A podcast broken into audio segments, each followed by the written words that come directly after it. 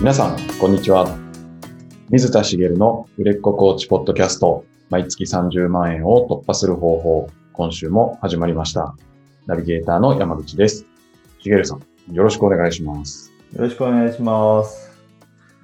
先週、あの、ソフトバンクが優勝しましたね。そうですね、日本シリーズ。はい、日本シリーズめっちゃ強かったらしいです。ですね。ちなみに同じ日に、あの、川崎フロンターレも優勝したんですよね。ああ、同じ日だったんでしたっけはない。るほど。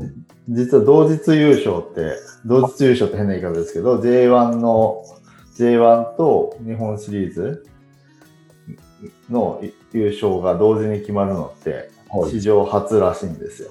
なるほど。まあ、普段の日程と違ったので、そういうことが起こったらしいんですけど、うん。あの、まあ、あの、J リーグの方は、フロンターレが、そっちはそっちで圧勝だったらしくはい。て、史上最速で優勝したとかって言ってましたけど、はい。なんかニュースでそれを見てて、あの、そこだけ知るっていう、あの、J リーグも、はいプロ野球も全然見てないんですよ。なるほど。だけど、なんかそこだけ知って、ああ、そうなんだと思って、はいあの、あ、ソフトバンク強かったんだなとか、なんか思って、実は昔結構、まあ J リーグはそこまでではないですけど、プロ野球とかはずっと見てたんですよね。はい。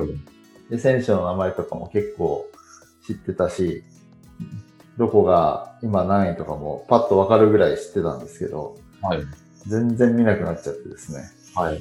あの、まあ、なんですかね、こう、 昔、その、昔っていうのは、特に学生の頃ですよね、よく見てたんですけど、はいこう社会人になるとそうやって続いていくものってあんま見なくなるなっていうか、ああ。はい。もちろんね、ずっと見続ける人いるんですけど、はい。なんか、そうやってだんだんこう、流行りがわからなくなったりとか、はい学生の頃聴いてた音楽って、その時のある意味、あの、最も流行ってるものを聴いてたと思うんですけど、うん。もう今全然わかんないですね。若者で流行ってるもの。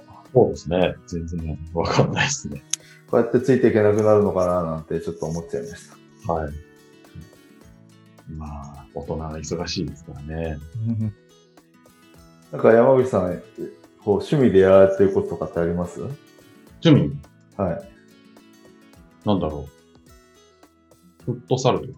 ああ、フットサル。はいフットサル、あの、そうだ、フットサルを、はい。あ、えっ、と、行くか行かないかみたいなのって、はい。こう、迷ったりすることとかってありますうああ、結構ありますね。ーん。それで実際行く日もあれば行かない日もあるみたいな感じですかそうですね。それはなんかこう、行くのに、こう、行く日と行かない日の違いって何かあるんですか行く日と行かない日の違い。なんだろう、結構あの、時間が空いたら、はい。運動したいなと思ってフットサル行こうかなって思うんですけど、はい。なんか、とは言ってもちょっと体疲れてんなーって思ったらやめちゃったり、ーん。まあなんとなく疲れてるけど、やっぱ運動してスッキリしたいなっていう時は、はい。ちょっと頑張っていったりとか、なるほど、なるほど。なんかそんな感じですね。なるほど。そういう、こう、その時のコンディションとかで判断されてるっていう感じなんですね。はい。ちょっとあの、今日ここから本題に入りたいなと思うんですけど、はい。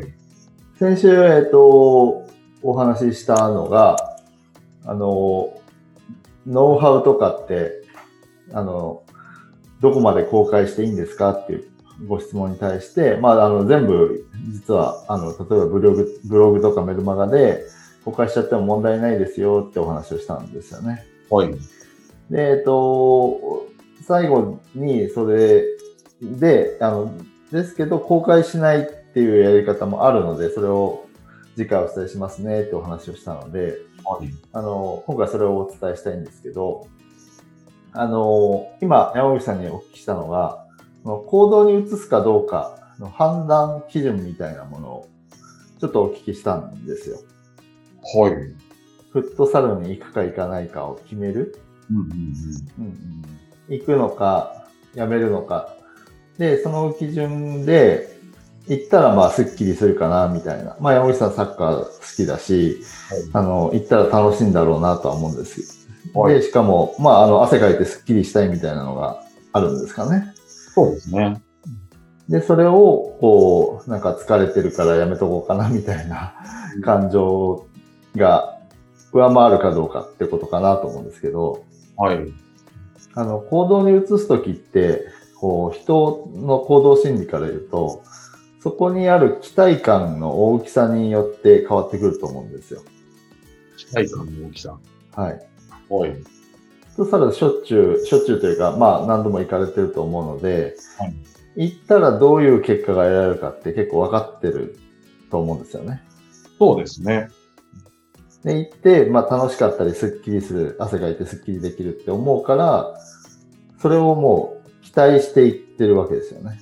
はい。ということが、こう、行動を起こすか起こさないかの、こう、基準に結構なってくるんですよね。はい。で、あの、先週お話しした話で言うと、えっ、と、読んだことある漫画を買ったりしますと。はい。あと、えっ、と、お店に行ったら決まったメニュー頼みますよ、みたいなうん。お話をしたと思うんですけどはい、これも、えっ、と、読んだことある漫画をもう一回買うっていうと、なんかこう約束された結果があるように思うじゃないですか。そうですね。で、まあ、あの、ほぼそうなんですけど、はい。でも人の心理で言うと、じゃあ、えっ、と、例えば、えっ、と、連載で買った、あ、連載されている、えーまあ、あの、漫画を読んでいて、はい。単行本を買うかどうか。で、買った時に、その、面白いから買う。みたいなのって、はい。あの、ほぼ確実にそれが手に入ると思うから買うんですけど、はい。面白いはずだっていう期待感を抱いてるんですよね。まあ、そうですね。で、メニューもそうなんですよね。美味しいはずだっていう期待感があるから買う。はい。で、あの、先週旅行の話なんかもしましたけど、旅行に行くときも、こう、旅行に行ったら楽しいと思う期待があるから行動するんですよね。うん。まあ、そうですね。ですよね。はい。で、今言ってるものって結構すでに、あの、経験していて、それが確実に得られそうだな、旅行はちょっと違うかもしれないですけど、あの、確実に得られそうだなっていうものに対して言ってるんですけど、はい。じゃあそのコーチング、例えば継続セッションを申し込むとか、なんか有料のコンテンツを買うとかっていう時って、はい。こう新しいことを始めようとするわけじゃないですか、その人にとって。まあ、そうですね。で、その時に新しいことを始めるのに、も、よりこう、あの、影響を与えるのがその期待感なんですよね。はい。なんでかっていうと、新しいものを買うときに、まだ結果が得られてなくて、はい得られる結果も見えないじゃないですか。わかんないですよね。だから確実に結果が得られそうなものを買おうとするっていう考えは、あの、決して間違いとは言えないんですけど、はい。人の心理としては、これを買えば、こう、得たい結果を得れるんじゃないかとか、うん。その、まあ、コーチングで言ったら目標を達成できるんじゃないかとか、はい。何かこう、自分が知りたいノウハウが手に入るんじゃないかとか、そういうふうな、こう、期待感を、こう、抱いて買うんですよね。はい。っていうことは、こう、先週お話しした全部公開していいですよってことなんですけど、はい全部公開したら、あ、この人のコーチングを受けると、こんな、あここんな、まあ、専門家としての、あの、いろいろ、あの、まあ、あの、ノウハウもお持ちだし、いいコーチングを受けられるんじゃないかっていう期待感があるってことなんですよね。うん。そこを出し惜しみすると、あの、その期待感が減っちゃうってことなんですよ。はい。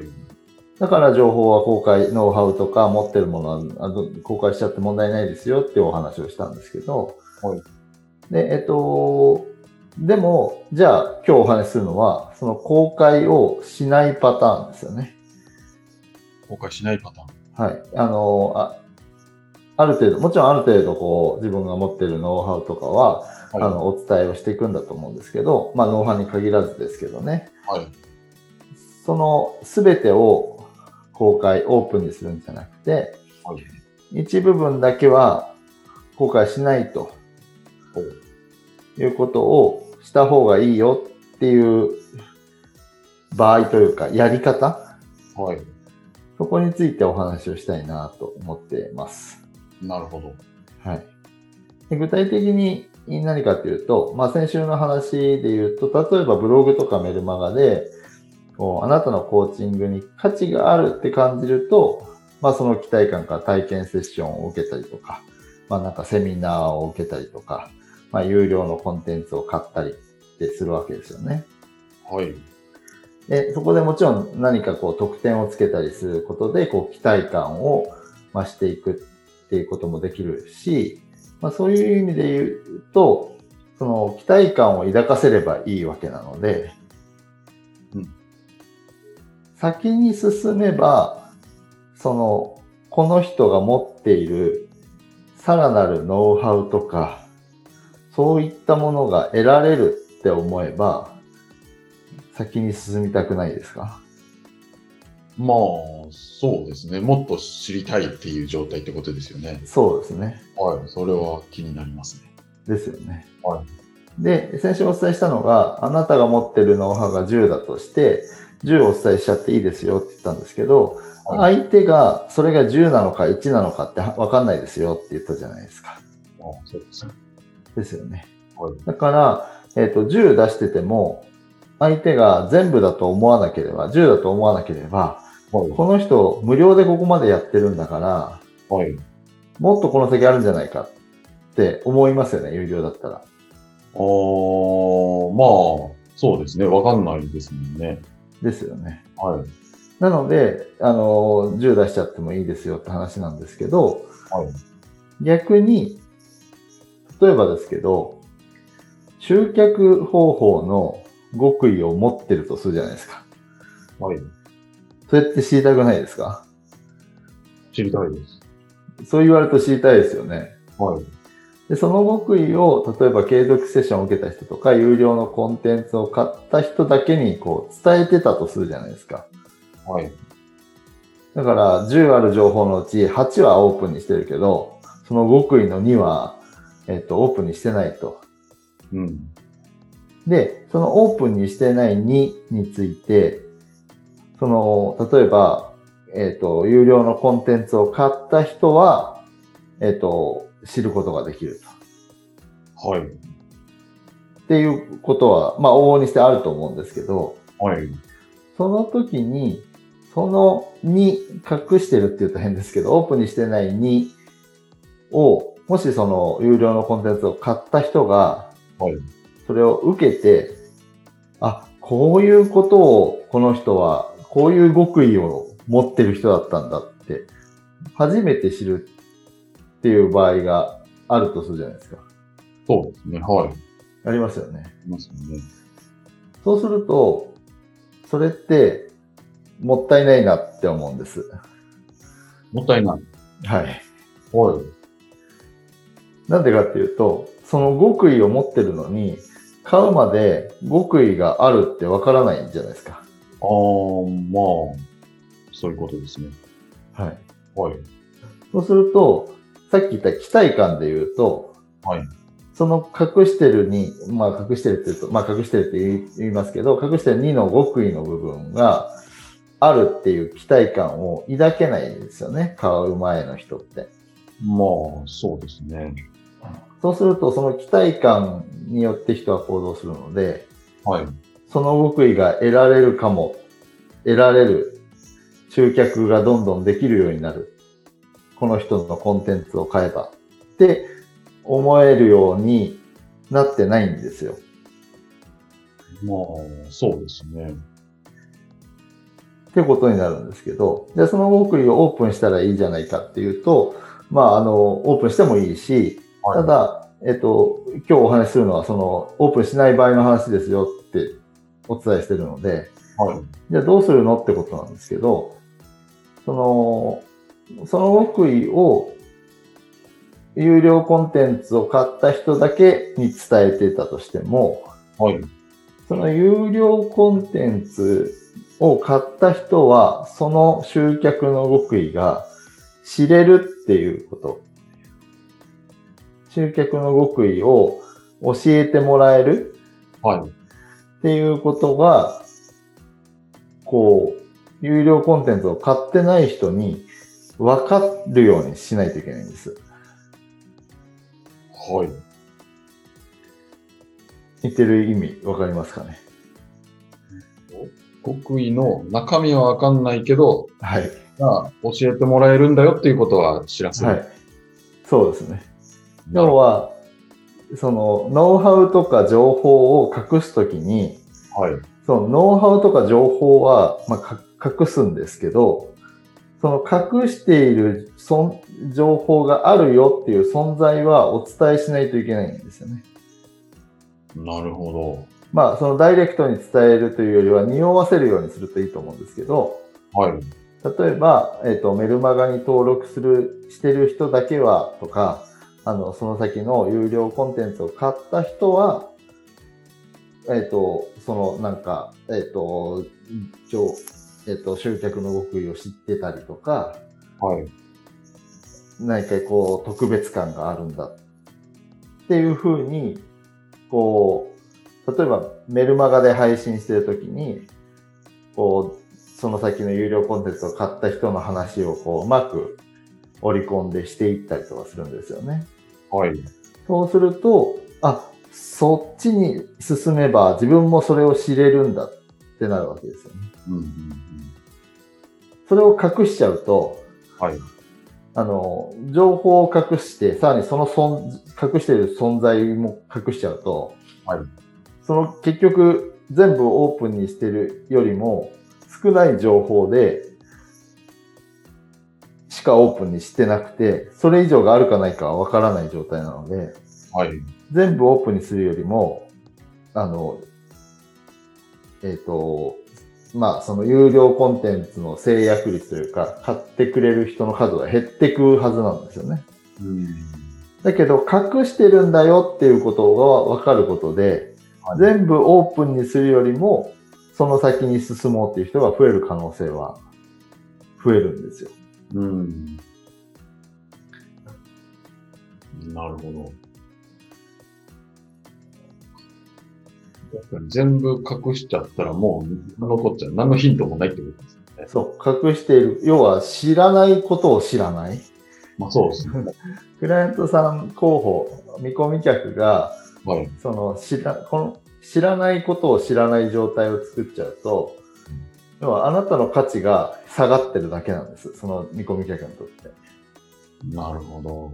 だったらオープンにした方がいいじゃないですか。はい。まあ、その情報だけ取って、あの、逃げていく人もいますけど、でもその人は、あの、8の情報でも10の情報でも同じことをするので、はい。 10の情報だったら契約する人が、8の情報だったら契約しないってこともありますよね。はい。で、8の情報を出すんだったら、その先、ああと2なのか15なのか10なのかわかんないけど、その先がありますよっていうふうに、いうことをうまくオープンにしていかない、していくことで、こう、人の購買心理、行動心理からすると、あ、この先に進めば、自分が手にしたいものが手に入るんじゃないか。その、この人はそれを持ってるんじゃないかっていう期待感が回していくってことなんですね。うん。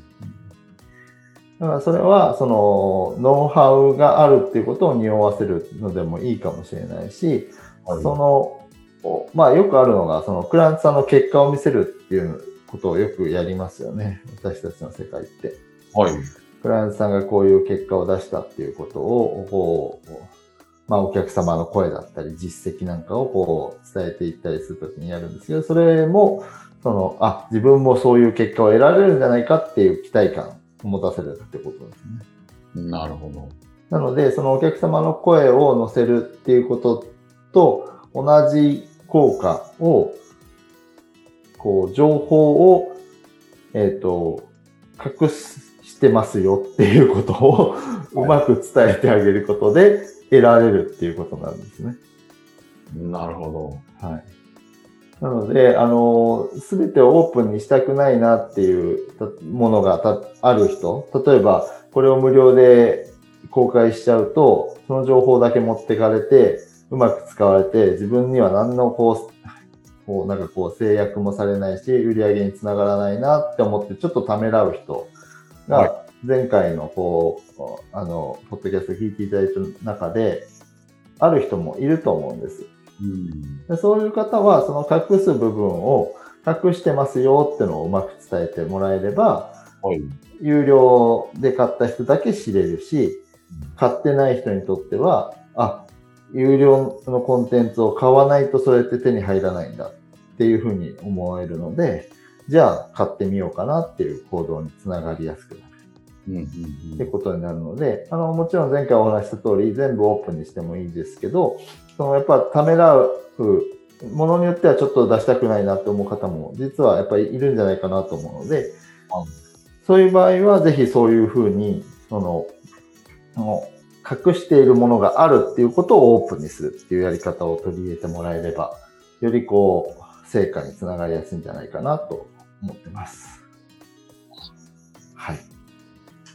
まあそのオープンにするパターンと、まあ、かもうその、それ隠れてるんだよっていうのは必ず知らせるっていう。そうですね。はい。あうんの、山の中に宝を埋めたきりにしないでくださいねっていうことですね。そうですね。そうなるともう誰も本人しか、はい。その時はこう、あの山には宝があるんだよっていうことをこう匂わせてあげないと、あの、掘りに来てくれないので、はい。はい。ぜひ、そういう工夫をしてもらえればなと思います。はい。はい。ありがとうございます。ありがとうございます。はい。では最後にお知らせです。えー、売れっ子コーチポッドキャスト、毎月30万円を突破する方法では、皆様からのご質問を募集しております。えーコーチとして独立したい、もっとクライアントさんを集めたい、そんなお悩みがありましたら、しげるさんにお答えいただきますので、どしどしご質問ください。えーポッドキャストの詳細ボタンを押すと質問フォームが出てきますので、そちらからご質問いただければと思います。それでは、今週はここまでとなります。また来週お会いしましょう。ありがとうございました。ありがとうございました。